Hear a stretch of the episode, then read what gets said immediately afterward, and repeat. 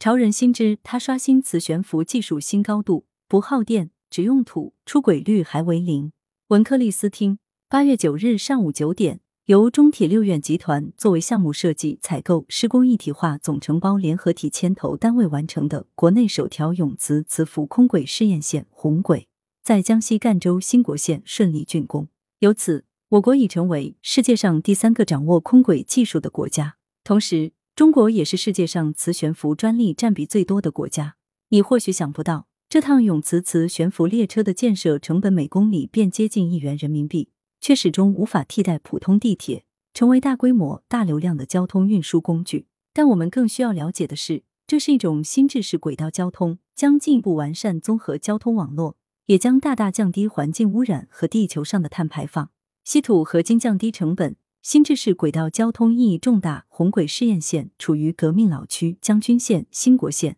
因此被誉为红轨。磁浮列车则命名为兴国号，车身由红白相间的颜色组成，两侧车头标有五十六颗星星，寓意为向将军县、兴国县拥有的五十六位开国将军致敬。红轨试验线南起永丰站，高铁兴国西站，北至镜条库正线，全长约八百米，均为钢构高架线。该磁悬浮列车采用两车编组，载客能力为坐席三十二个，定员八十八人。目前最高设计运行速度为每小时八十公里。其实，中国的第一辆磁悬浮列车买自德国，早在二零零三年一月已开始在上海磁浮线运行。到二零一五年十月，又有了首条具有完全自主知识产权的国产磁悬浮线路——长沙磁浮线。二零一六年五月六日已开始商业试运营。该线路也是世界上最长的中低速磁浮运营线。本次顺利发车的红轨试验线，最特别之处则是它实现了全世界首次将稀土永磁磁浮技术与空轨技术结合，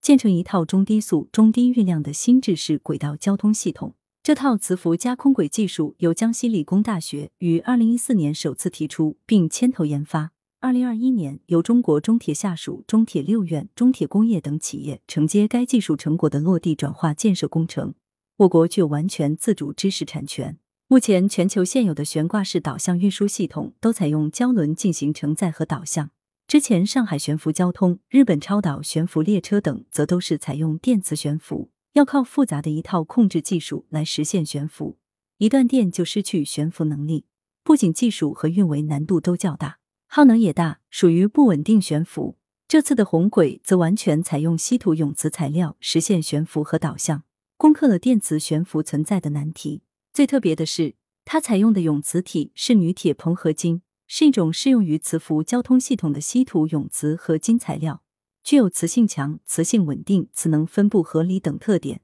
且稀土元素铝硼自然储量丰度高，因而大大降低了成本。江西赣州号称稀土王国。是我国三大稀土生产基地之一，年产出全球百分之七十的中重稀土资源，因此这类稀土永磁磁浮列车选在江西首发自有道理。而稀土永磁磁浮列车的应用，将对我国稀土产业的应用模式市场推广具有重要意义，集多项智能于一身，将出轨率、追尾率降为零。根据磁悬浮原理。一般将主要磁悬浮技术分为永磁悬浮、电磁悬浮、电动悬浮和超导丁扎悬浮。其中，电磁悬浮和电动悬浮技术应用已达到较高的成熟度，高温超导丁扎悬浮起步较晚，目前仍处于实验室研究和工程化样车研发阶段。而红轨所用到的永磁悬浮技术正是当下的研究重点。红轨试验线无需用电即能将列车悬浮，相当节能环保。其制造材料也在材料领域有新突破，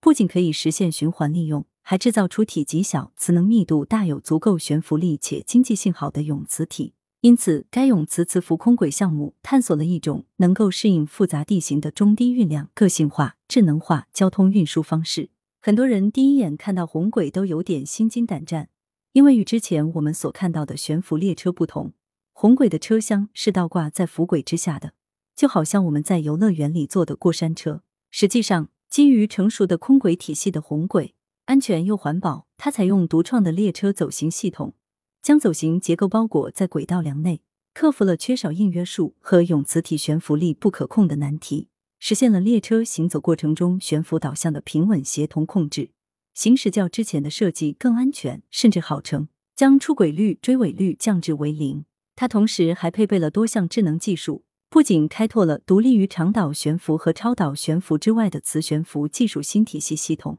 还应用了无人驾驶、北斗定位、五 G 通信、传感融合、多目标智能规划等新兴信息技术。实现无人驾驶的同时，也可以给乘客提供丰富的在途信息服务。种种优势都显示，它势必将引领我国新制式接入级轨道交通翻开崭新的一页。永磁悬浮空轨并不能完全取代地铁。目前，永磁悬浮空轨工程验证已成功完成，在进一步优化车轨道磁轨的匹配以及耦合关系研究后，即可大规模应用。而且，此次稀土永磁磁悬浮试验线的成本优势明显。和地铁、城际铁路及其他悬挂式系统相比，稀土永磁磁浮列车的成本仅为轻轨的二分之一左右，每公里建设成本小于一亿元，是如今中高速磁浮交通系统成本的三分之一。未来如果规模化，其成本应该还会更低。但部分专家认为，它仍不会取代地铁等基础公共交通运输工具，而只是与地铁、轻轨互为补充。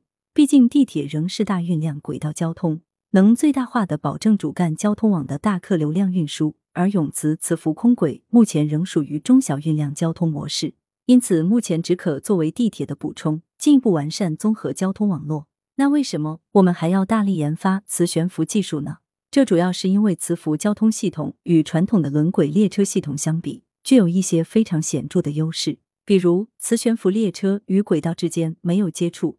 减少摩擦损耗。意味着更低的环境污染和碳排放，同时可减少维护成本。另外，磁悬浮列车没有车轮，且齿轮、连轴器、车轴、轴承等机械传动结构与传统轮轨列车相比更少，所以质量较轻，增加了有效质量比，也降低对轨道和桥梁的强度要求。而且，磁悬浮列车相对来说爬坡能力更强，具有更好的地形适应性。未来的磁悬浮形式可能会更多样。将磁悬浮运用在交通运输上，的确大大的提升现有的运输速度与能力。而研究者们显然并不满足于这些。二零一三年，美国人提出了一种 Hyperloop 概念，旨在设计一种时速可达一千两百公里的超高速度远距离，并具有真空管道特征的交通运输系统。这种超高速磁悬浮真空管道运输引起了全球的超级高铁的研究热。据知。中国、美国、德国、荷兰、加拿大、西班牙、韩国等国已纷纷加入这场速度竞赛。磁悬浮技术已经可以消除所有机械接触，即消除了摩擦力。如果再通过真空管道将空气阻力也减到最小，或许将这种交通工具的速度更进一步提升也不无可能。从理论上来讲，在这样的环境条件下，一辆列车的速度甚至可以达到亚音速，甚至是超音速。目前，我国便有一个由西南交通大学牵头的多态耦合轨道交通动态试验平台项目已启动，计划于二零二三年建成一个一千六百二十米长、最高试验速度达每小时一千五百公里的多态五和轨道交通动态试验平台。其试验结果值得期待。或许你还在身边发现过一些磁悬浮技术带来的神奇。上网就能买到的磁悬浮鼠标垫，像飞碟一样悬浮在空中的磁悬浮 HiFi 音响磁悬浮书架。最近还有人换上了一颗磁悬浮心脏，一款 Core Heart 六植入式左心室辅助装置，作为目前全球尺寸最小、重量最轻的磁悬浮离心式人工心脏，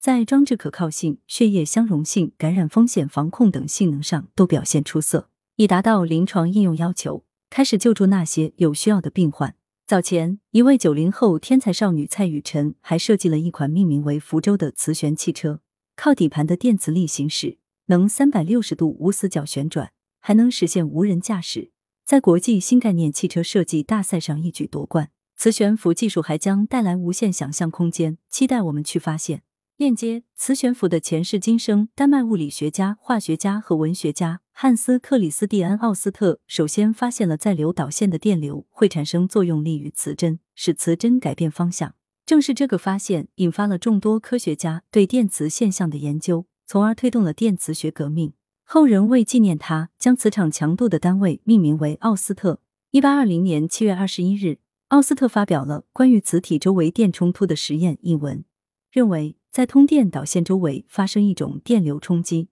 磁性粒子会被带动并发生偏转，指出存在一种电磁关系。该论文发表后，促进了安培对电磁力的研究，并导致了毕奥萨法尔定理的发现及一系列与磁关系的发现和电磁铁的问世。再后来，法拉第的研究终于发现推动世界的电磁感应。电磁感应的研究成果在一八三一年才顺利公布于世。十年后的一八四二年，英国物理学家塞缪尔恩绍便提出了磁悬浮的概念。而目前我们所研究的磁悬浮技术。主要指利用磁力克服重力使物体悬浮的技术，其实现形式有多种，但现在世界上还只有三种类型被投入使用，及日本的超导电动磁悬浮、德国的长导电磁悬浮和中国的永磁悬浮。来源：羊城晚报羊城派，责编：易之娜，校对：赵丹丹。